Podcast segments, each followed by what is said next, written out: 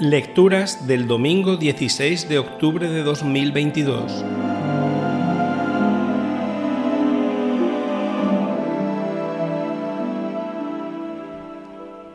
Primera lectura. Lectura del libro del Éxodo. En aquellos días, Amalek vino y atacó a los israelitas en Rafidim. Moisés dijo a Josué, Escoge unos cuantos hombres, haz una salida y ataca a Amalek. Mañana yo estaré en pie en la cima del monte, con el bastón maravilloso de Dios en la mano.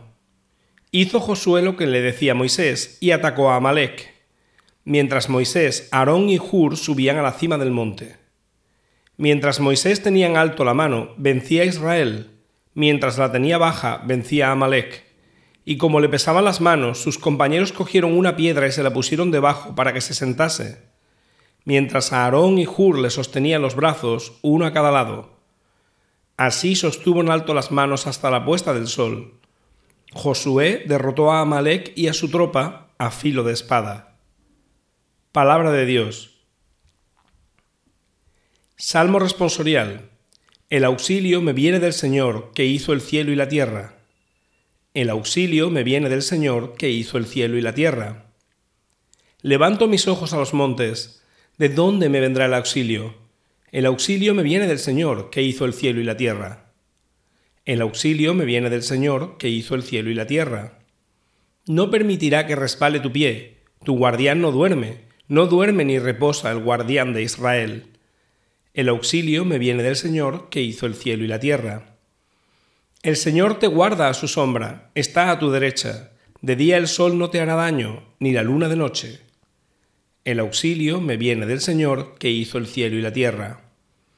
El Señor te guarda de todo mal, Él guarda tu alma. El Señor guarda tus entradas y salidas, ahora y por siempre. El auxilio me viene del Señor que hizo el cielo y la tierra. Segunda lectura. Lectura de la segunda carta del apóstol San Pablo a Timoteo. Querido hermano, permanece en lo que has aprendido y se te ha confiado sabiendo de quién lo aprendiste y que desde niño conoces la Sagrada Escritura. Ella puede darte la sabiduría que, por la fe en Cristo Jesús, conduce a la salvación.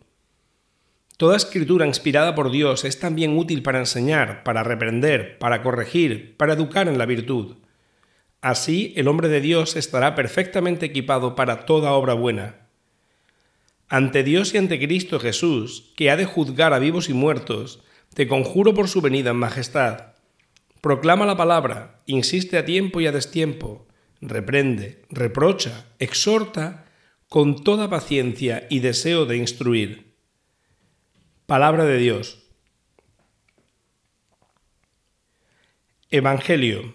Lectura del Santo Evangelio según San Lucas. En aquel tiempo Jesús, para explicar a sus discípulos cómo tenían que orar siempre sin desanimarse, les propuso esta parábola.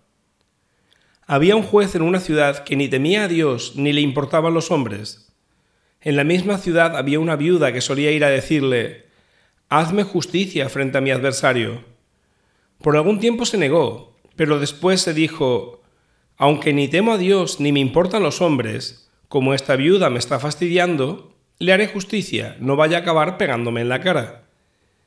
Y el Señor añadió, Fijaos en lo que dice el juez injusto, pues Dios no hará justicia a sus elegidos que le gritan día y noche, o les dará largas. Os digo que les hará justicia sin tardar. Pero cuando venga el Hijo del Hombre, ¿encontrará esta fe en la tierra? Palabra del Señor.